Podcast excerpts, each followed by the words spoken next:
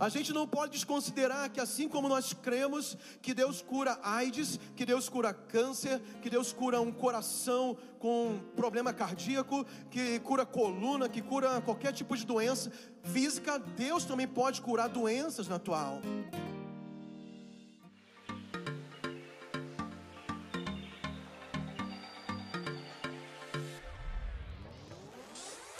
Este é o canal de podcast da Paz Church Santarém. Abra o seu coração. Deus quer falar com você a partir de agora.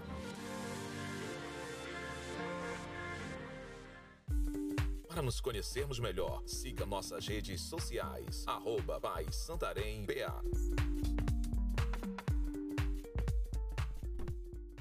Abra sua Bíblia, irmãos. Filipenses capítulo 4. Filipenses capítulo 4, nós vamos ler três versículos, ou melhor, quatro versículos, né, do 4 ao 7. Se você não abriu ainda, você pode acompanhar no telão, deve aparecer o versículo, mas eu encorajo que você abra a sua Bíblia e acompanhe. Diz assim a palavra do Senhor: Alegrem-se sempre no Senhor. Outra vez digo, alegrem-se.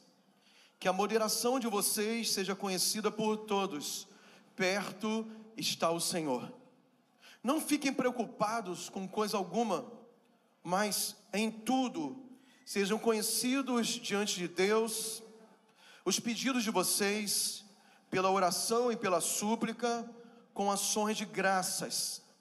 E a paz de Deus, que excede todo entendimento, guardará o coração e a mente de vocês em Cristo Jesus. Diga o nome mais poderoso do universo, diga Jesus. Amém. O tema de hoje é Deus cuida do seu futuro. Diga ao seu irmão ao lado, diga assim: Deus está cuidando do seu futuro, meu irmão, minha irmã. Deus está cuidando do seu futuro. Deus está cuidando de você. É por isso que nós lemos esse texto aqui. Esse texto aqui de Filipenses capítulo 4, o apóstolo Paulo ele faz um tratado bíblico a respeito de algo que infelizmente é muito comum em nossos dias, chamado ansiedade. Ansiedade, alguém já disse em algum momento, que é excesso de futuro. O que é ansiedade? Excesso de futuro. É uma preocupação demasiada, uma preocupação exagerada a respeito do seu futuro, quando você permite o seu coração ter uma grande preocupação, de forma fora do comum, a respeito do dia seguinte, da semana seguinte, do mês que vem, do ano que vem, da próxima década, seja o que for, isso causa uma ansiedade fora de controle no seu coração. E aqui no versículo que nós lemos, o apóstolo Paulo diz para você não ficar ansioso, por coisa alguma, por nada. E a gente vai entender qual é a proposta de Deus para nós a respeito desse assunto ou desses assuntos que nos causam muitas preocupações. Nós vamos aprender essa palavra a descansar no Senhor. Nós vamos aprender essa palavra a como deixar o Senhor trabalhar por você. Como deixar o Senhor fazer o trabalho dele. A Bíblia diz que nunca se ouviu e nunca se viu, fal, nunca se viu e nunca se ouviu falar de um Deus que trabalha para aqueles que nele esperam. O que, que a Bíblia está dizendo? Que Deus, Ele continua trabalhando por você. Que Deus continua cuidando da sua vida. Que Deus ele não parou de fazer o seu trabalho, ele nos bastidores está fazendo uma grande obra. E o apóstolo Paulo também escreve isso lá no Filipenses, no, no primeiro capítulo. Ele fala que aquele que começou uma boa obra, o que, que é obra? Trabalho. Aquele que começou uma boa obra em vós, ele há de completar essa obra até a vinda do Senhor Jesus. Deus está nos bastidores, a nossa vida está sendo construída por Deus mas para isso é necessário que você permita Ele fazer. A ansiedade, se você não, ainda não sabe disso, existem estatísticas muito tristes a respeito desse sentimento que é, inicialmente pode ser algo muito natural na, na minha vida e na sua vida, porque de fato nós temos preocupações. De fato, nós precisamos cuidar e planejar o dia seguinte. É muito saudável que você hoje à noite já faça um planejamento do dia de amanhã, da segunda-feira. Se você é um bom profissional e se você quer ter um bom desempenho, existe uma forma de você se organizar para poder ter um desempenho melhor nas suas tarefas. Isso é planejamento, é cuidado. Se você quer ter uma boa saúde, é importante você cuidar da sua saúde. Você se alimentar bem, você fazer exercícios físicos, tudo isso é um cuidado natural e bom, importante, é aquilo que eu posso fazer por mim mesmo. Se você quer ser uma pessoa próspera, se você quer enriquecer financeiramente, não nasceu e não recebeu nenhuma herança milionária financeira dos seus pais, você precisa fazer investimentos, você precisa organizar suas finanças, você precisa guardar para o dia de amanhã, tudo isso é legítimo. Mas eu quero dizer para vocês de pessoas que sofrem de uma ansiedade muito exagerada. E essa grande ansiedade pode se tornar algo doentio. Existe já é, catalogado nos livros da psiquiatria, da psicologia, uma ansiedade patológica. Eu quero ler alguns dados para vocês, para você entender como isso afeta o mundo, e talvez afete pessoas que estão aqui em nosso meio.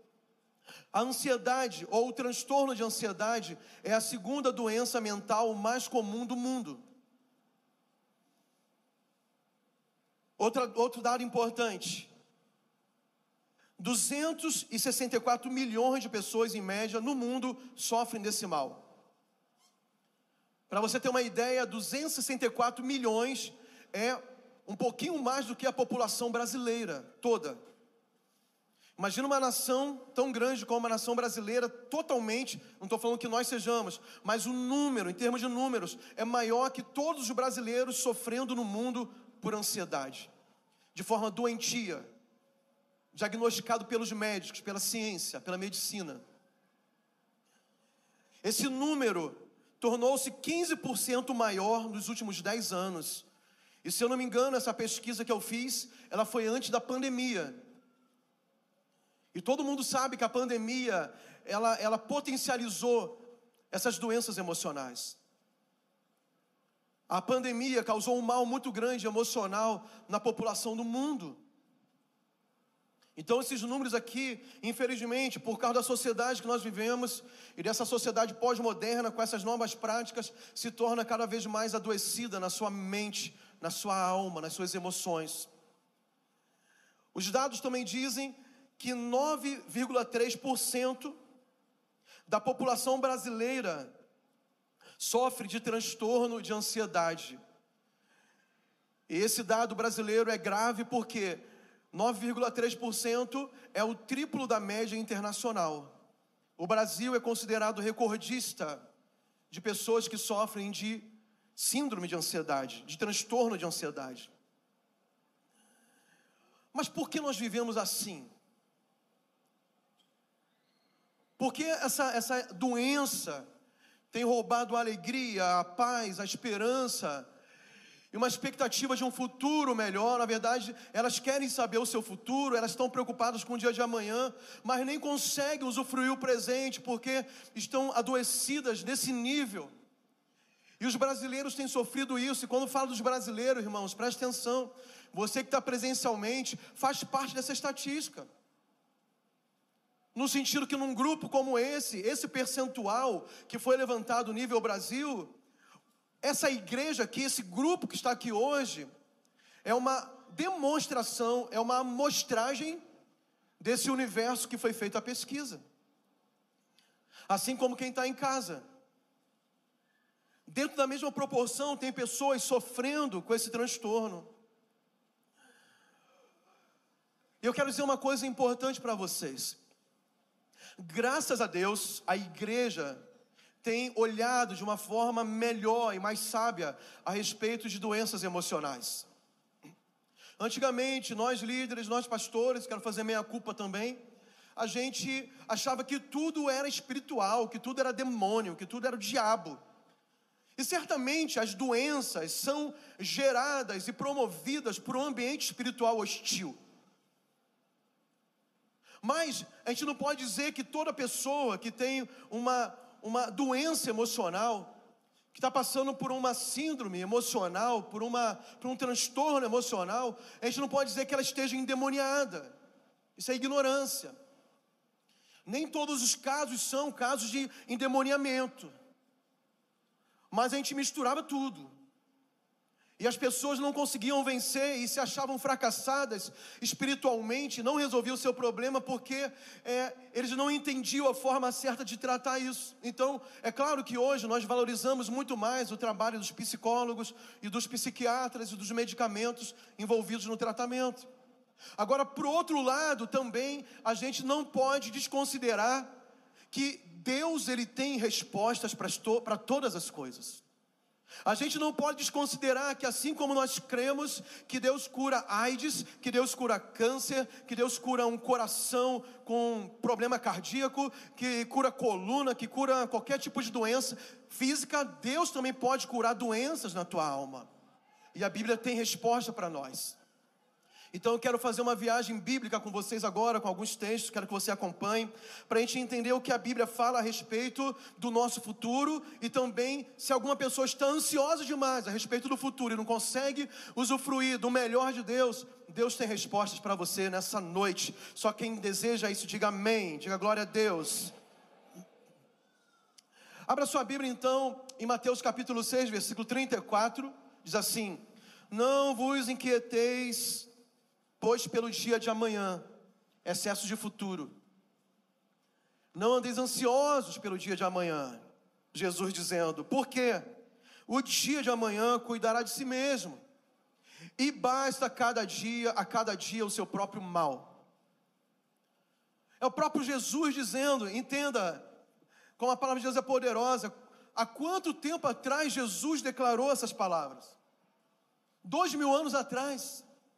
E ele já estava tratando do mal atual da nossa geração, a segunda doença mental que assola maior número de pessoas. Jesus já tratava isso. Ele está falando assim sobre a ansiedade, sabe? Não se preocupe com o dia de amanhã, porque a cada dia você tem um desafio a vencer. Não adianta você se desesperar pela conta é, que você tem que pagar na sexta-feira que vem. Viva cada dia, viva o seu milagre cada dia, viva com Jesus experiências profundas a cada dia. Entrega tudo isso ao Senhor, confia. É claro, faça a tua parte, trabalhe, se organize. Corra atrás daquilo que é próprio seu, mas não adianta sofrer antecipadamente. Jesus está dizendo: basta cada dia o seu próprio desafio. Viva uma experiência com Deus a cada dia e confie nos milagres que Ele pode fazer ao teu respeito. Quantos creem que o nosso Deus continua sendo o mesmo de ontem e hoje Ele continua fazendo milagres? Diga glória a Deus. Jeremias 29, 11 diz: O Senhor dizendo, porque eu bem sei os pensamentos que tenho a vosso respeito, diz o Senhor, pensamento de paz e não de mal, para vos dar o fim que esperais. O pensamento de Deus, para mim e para você, quando diz pensamentos, são os planos dele, ele tem planos para nós. E são bons planos. São planos grandes e maravilhosos, planos que nos surpreendem quando nós nos permitimos viver essa aventura, sabe, de confiar em Deus plenamente e, e, e deixar Deus conduzir nossas vidas. E Ele fala que Ele vai nos dar um fim desejado. Aonde que está o nosso fim? Está no nosso passado, no nosso presente ou no nosso futuro? Aonde está o nosso fim? Ficou em dúvida? Está no futuro. O final é depois, não é isso? Então Deus tem o seu futuro e o meu futuro nas mãos dele. Os pensamentos que ele tem para mim e para você, eles apontam para o nosso futuro. É uma caminhada com Deus. É uma experiência dia a dia, de glória em glória mas apontando para um destino que Ele tem para mim e para você. E Deus, Ele está guardando isso de uma forma tremenda e poderosa. Então confie, porque os planos de Deus são de paz sobre a sua vida e não de mal. Não se preocupe, fique relax, né? Fica de boa. Deus tem um plano maravilhoso sobre a sua vida. Amém ou não amém? Quantos recebem? Mateus 6,25, por isso vos digo não andeis cuidadosos ou ansiosos quanto à vossa vida, pelo que haver de comer ou pelo que haver de beber, nem quanto ao vosso corpo, pelo que haveis de vestir. Você pode estar preocupado com as suas finanças, com a sua família, com a sua saúde, se você vai conseguir pagar a conta de energia, o aluguel, comprar a comida da semana ou do mês.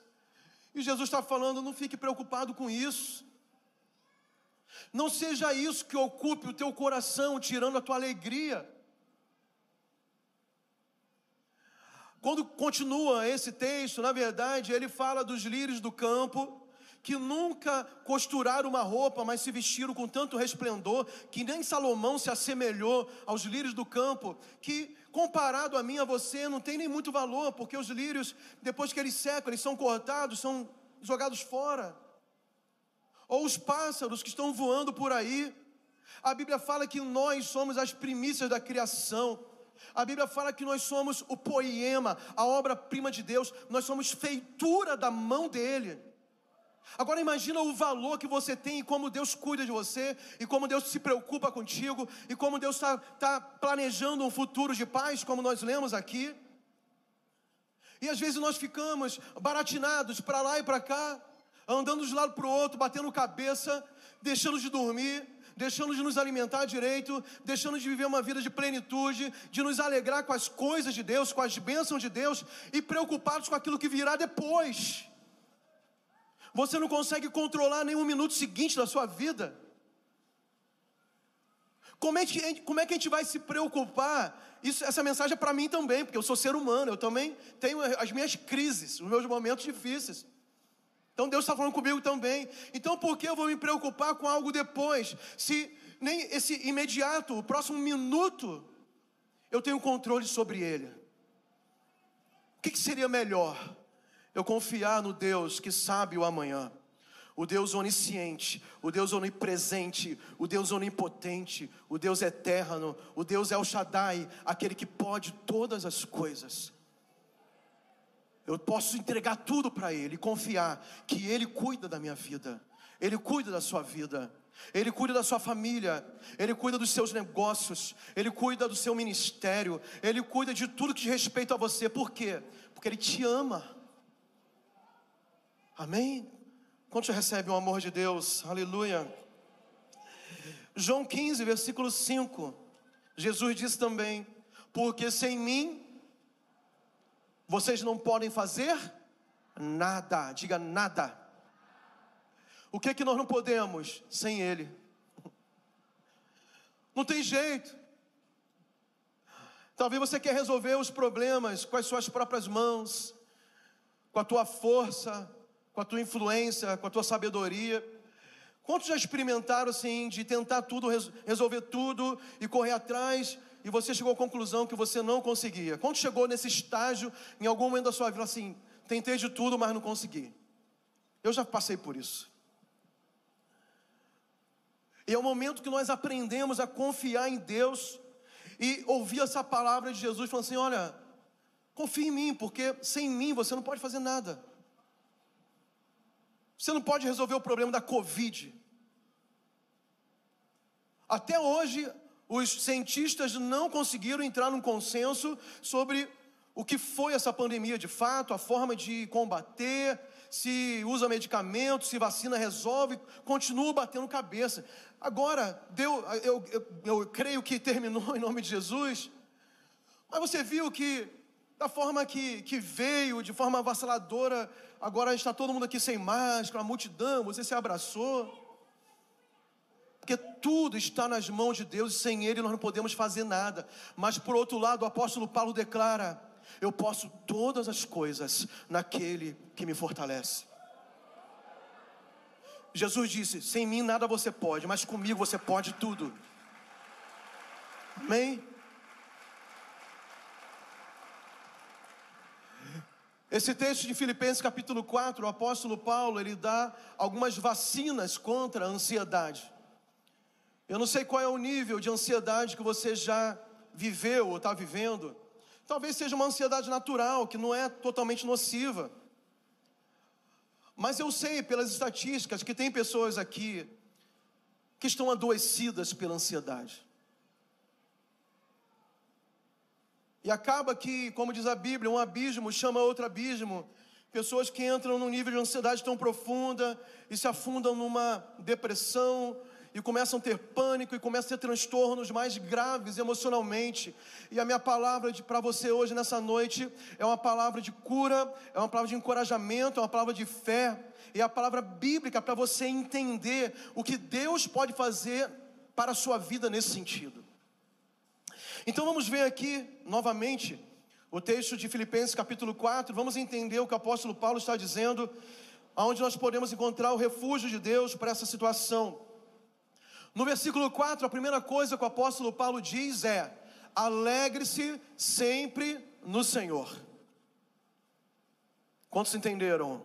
Amém? Alegre-se sempre no Senhor. Outra versão diz: regozijai-vos sempre no Senhor.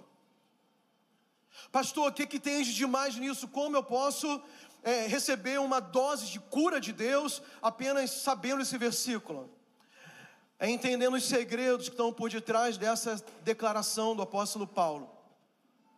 Eu não sei de fato como processa a mente e o estado de uma pessoa que entra num nível profundo ou grave de ansiedade. Eu já vi algumas pessoas relatarem como é que é, e deve ser um negócio muito terrível, realmente. E eu já vi também, ouvi também pessoas dizerem que outros querem ajudar é, essas pessoas que sofrem de transtorno de ansiedade a sair daquela situação, de ajudar ela a se levantar, mas às vezes não consegue, porque não é qualquer palavra, não é qualquer estímulo, não é qualquer pensamento positivo, ou confissão positiva, ou apenas um encorajamento que vai fazer a pessoa sair daquele estado. Às vezes tem até um efeito reverso. Você quer ajudar, fala, vamos lá, levanta daí, se alegra, vamos viver a vida, porque está prostrado, porque está deprimido, porque você está assim jogado nessa cama, no fundo do quarto. Vamos lá, levanta, eu quero te ajudar. Às vezes até piora.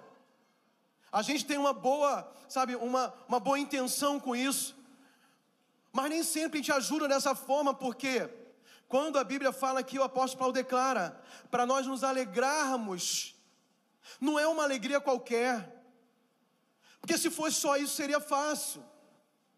Vamos, meu irmão, se levanta, te alegra, seria fácil isso. O que, é que você precisa para te alegrar? É dinheiro, é pagar a conta, tá bom, eu vou te dar esse dinheiro. Quem dera se fosse só essa ajuda. Será que se você conquistar o carro dos seus sonhos, seria um motivo para você viver em alegria, uma alegria duradoura? Ah, é uma alegria, mas é uma alegria passageira.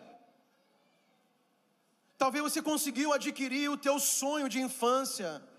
Glória a Deus por isso, mas você sabe que não foi suficiente para permanecer a alegria que a Bíblia promete no teu coração. Você pode ter uma família maravilhosa, uma família linda, uma esposa graciosa, filhos preciosos que te amam, que, que te dão honra e te dão até alegria, mas talvez mesmo assim essa alegria da família não é suficiente para te manter alegre. Então qual é o segredo? O segredo não é a palavra alegria. O segredo da, desse texto é no Senhor.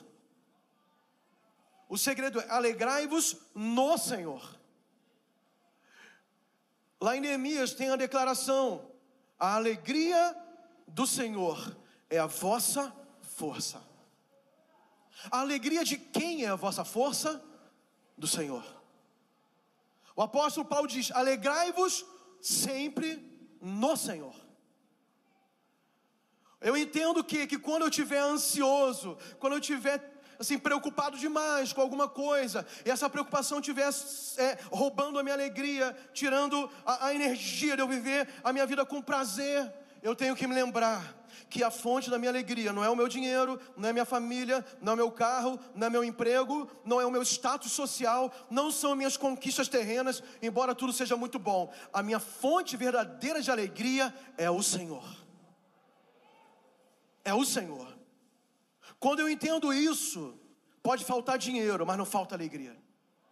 Pode faltar família, mas não falta alegria.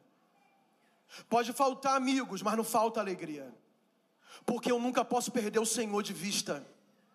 Outro princípio importante ainda nesse texto é: alegrai-vos sempre no Senhor. Não existe outro lugar que te dá alegria sempre a não ser o Senhor.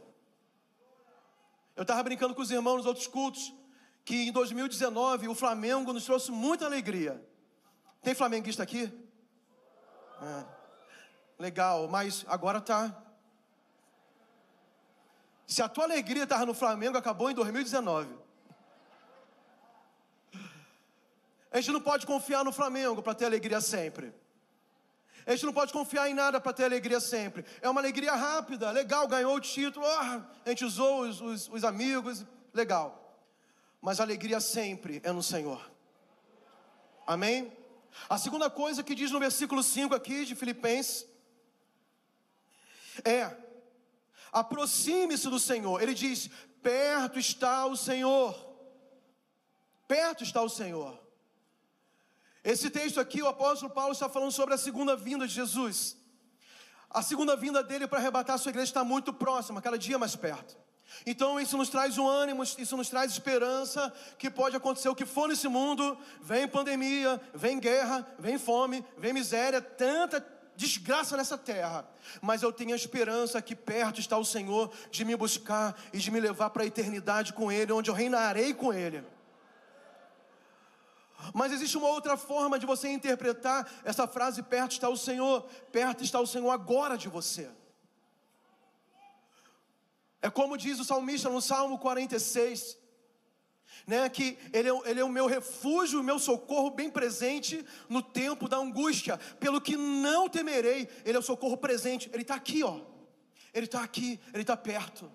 Perto está o Senhor no dia da tua angústia, da tua calamidade, da sua depressão, no dia que você se sentir solitário, sozinho, abandonado. Você tem que lembrar dessa palavra que o apóstolo Paulo está dizendo: perto está o Senhor, Ele está perto de você, Ele não é um Deus distante, Sim, o, o, o, Pai e o Filho estão entronizados lá no céu, eles estão assentados no trono, mas Jesus disse que ele enviaria o Consolador, o Espírito Santo. Então, o Espírito Santo foi enviado justamente para cumprir a promessa de Jesus que disse: Eis que estarei convosco todos os dias até a consumação dos séculos. Ele nunca te abandonou. O Espírito Santo foi enviado para estar perto de você, estar dentro de você. Então, no dia da tua angústia, você pode clamar. É o que diz o Salmo 50, versículo 15: Invoca-me no dia da angústia e eu te ajudarei. Não importa o que esteja passando, é justamente no dia de angústia que você vai descobrir a presença do Senhor muito perto de você. Ele está perto. Eu já ouvi relatos de pessoas cristãs que entraram numa um espiral de derrota, de depressão tão profunda que pensaram e até tentaram tirar sua própria vida. Eu ouvi um relato de um pastor amigo meu, um homem de Deus, cheio do Espírito Santo, pregador do Evangelho. Ele entrou numa depressão tão profunda que ele pegou a corda para tirar sua própria vida. E ele fala que naquele momento, o principal sentimento e a voz que vinha na mente dele é que ele tinha sido abandonado por Deus.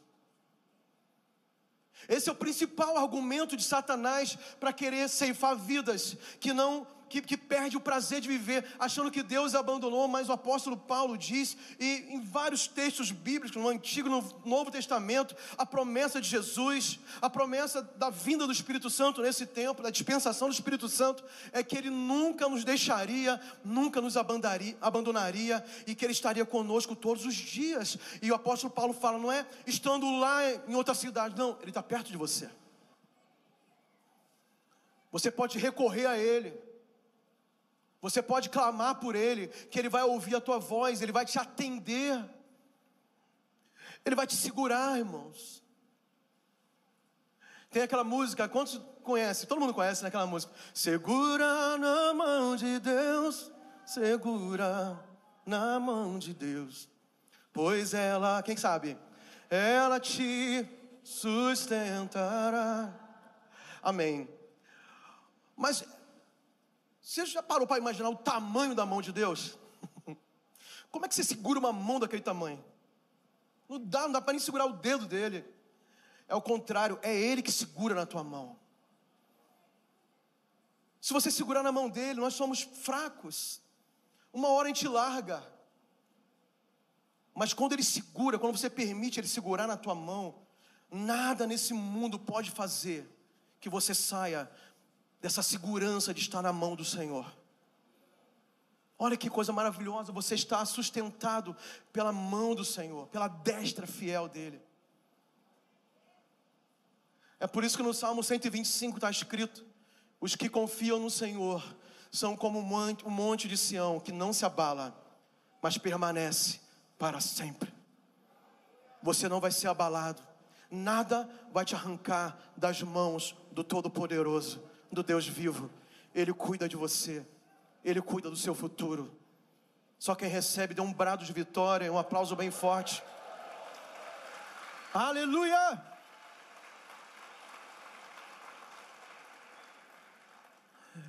Peça ajuda a Deus. Versículo 6, Filipenses 4, 6. Sejam conhecidos diante de Deus os seus pedidos. Deus ele não se incomoda, ele, você não atrapalha Deus quando você pede, entenda isso. Você lembra daquela parábola do, da viúva e do juiz Inico? A viúva tinha uma causa, e aquele juiz, que era um juiz iníquo, era ímpio, ele não temia Deus, ele queria julgar a causa da viúva. Talvez ele tinha tanta demanda que ele nunca chegava a ver da viúva, mas qual foi o papel da viúva? Todo dia ela ia bater a porta do juiz e fala: julga minha causa, julga minha causa, julga minha causa, resolve meu problema, olha aí meu processo, dá uma solução logo.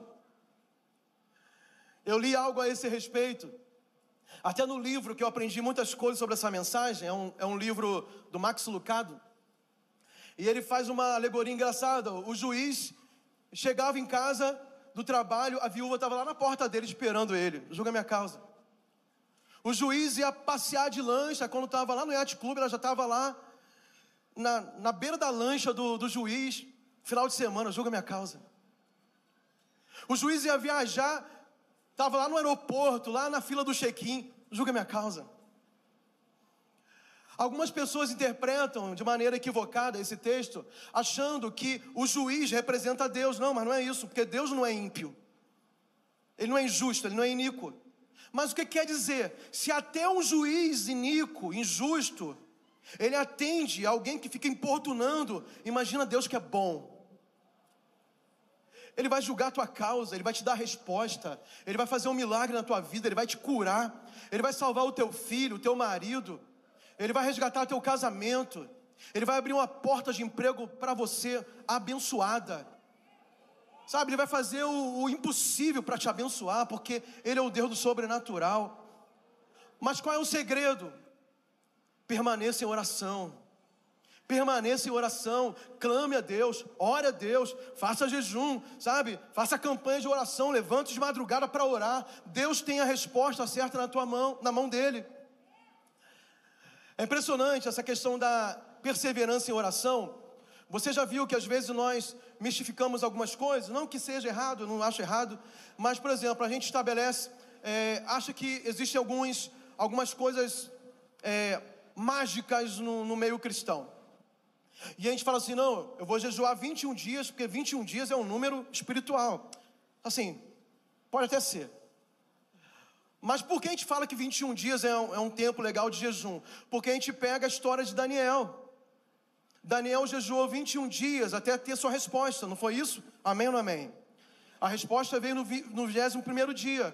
Foi quando ele encerrou seu jejum. Mas por que ele encerrou o jejum? Porque veio a resposta. Mas a Bíblia fala, entenda isso. A Bíblia fala que Deus liberou a resposta desde o primeiro dia. Só que houve uma resistência no mundo espiritual, quando o anjo ia trazer a resposta da oração de Daniel, houve luta no mundo espiritual lá com, com os principados ali da Pérsia, daquela região ali, e houve uma demora no tempo para o anjo chegar com a resposta de Daniel.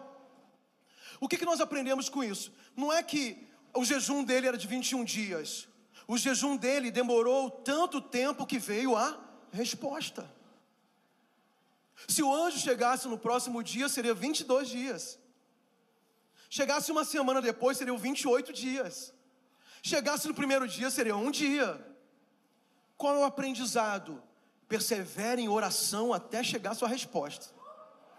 pode ser um, dez, vinte e um dias. Eu sei que a minha avó orou por mais de 40 anos pelo meu tio, que estava fundado no mundo das drogas, lá no Rio de Janeiro foi preso, foi encarcerado, sumia dias e dias nas favelas do Rio de Janeiro, no complexo do Alemão. A minha avó, joelho calejado de orar pelas madrugadas pelo meu tio. Mas ainda em vida, ela viu Deus resgatando meu tio, libertando ele imediatamente. Nunca mais ele usou droga, nunca mais ele usou álcool, nunca mais ficou sumido. É um homem de Deus. Ele, ela viu a resposta. Agora, se você visse a minha avó, uma senhorinha baixinha, magrinha, mas tinha duas, duas marcas pretas no joelho, de tanto tempo ajoelhada pelas madrugadas, esperando Deus salvar, primeiramente meu avô, que era um alcoólatra, um homem violento, e depois salvar o filho caçula dela, meu tio, no mundo das drogas. Então persevere em oração, não pare de orar, seja conhecido diante de Deus as tuas súplicas, as tuas orações com ações de graças. Quantos estão dispostos a pagar o preço pelo melhor de Deus, diga amém.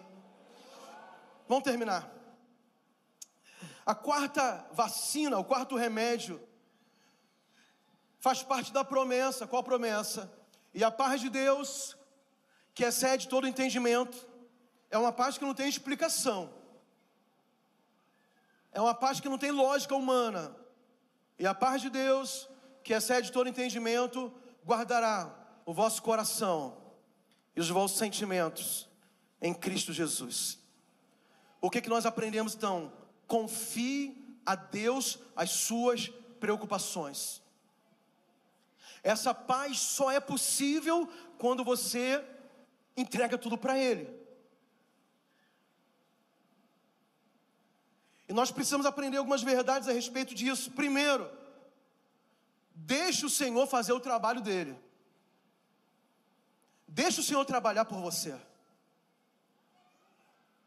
Você está orando, está buscando, você está meditando na palavra, você está aplicando fé sobre algo.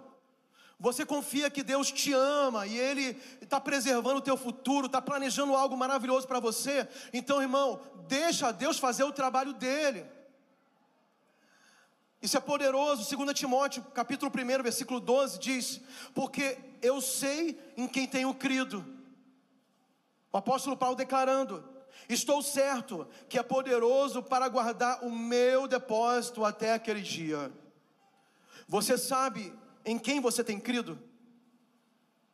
Se você sabe a convicção no teu coração que ele é poderoso para guardar o teu depósito.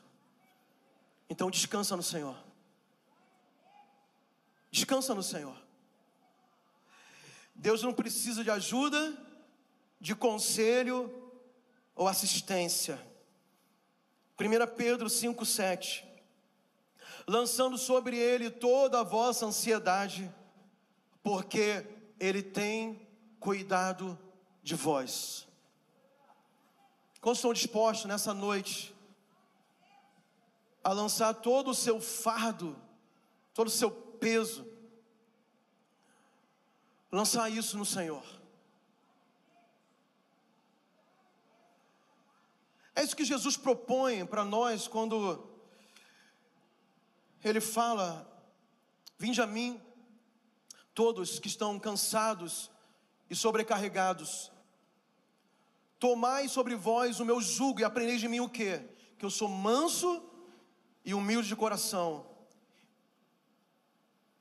e tereis descanso para a vossa alma.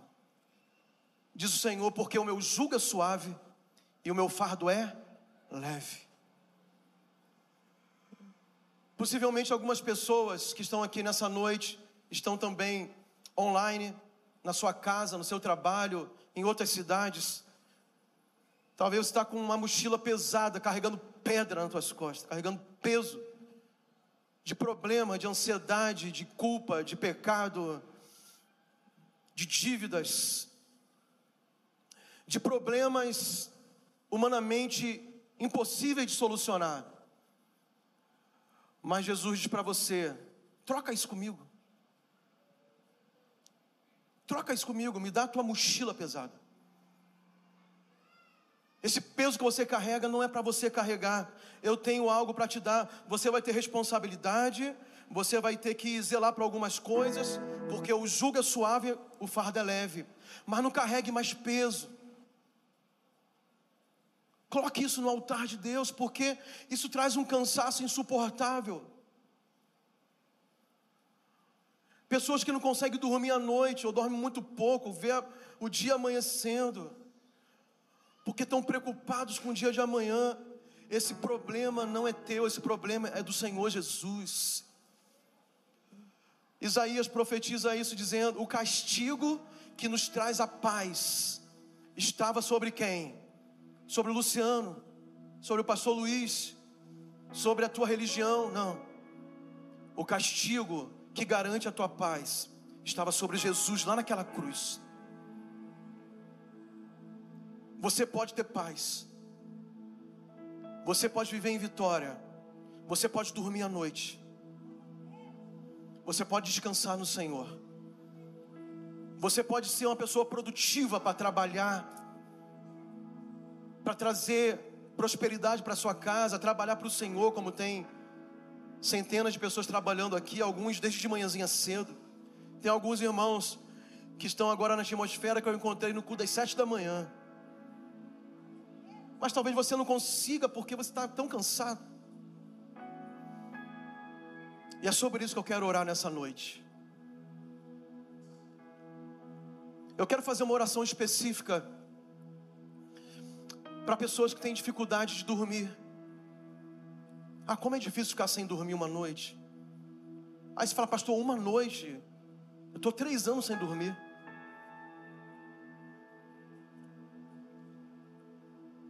A promessa de Jesus é que nele você vai encontrar descanso para a sua alma. Lá em Salmos, o salmista fala sobre o sono dos, dos justos.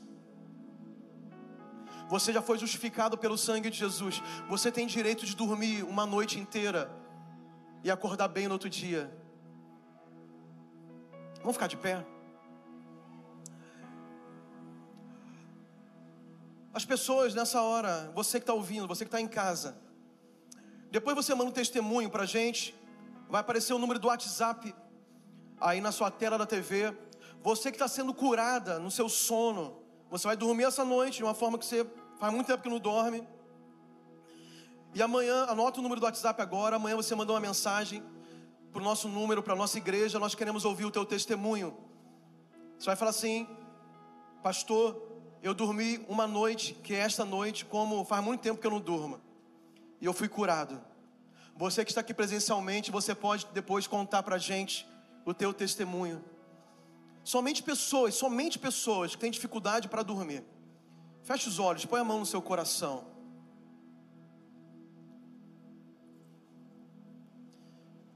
Vinde a mim todos vós que estáis cansados e sobrecarregados, e eu vos aliviarei. Para nos conhecermos melhor, siga nossas redes sociais, arroba Santarém BA.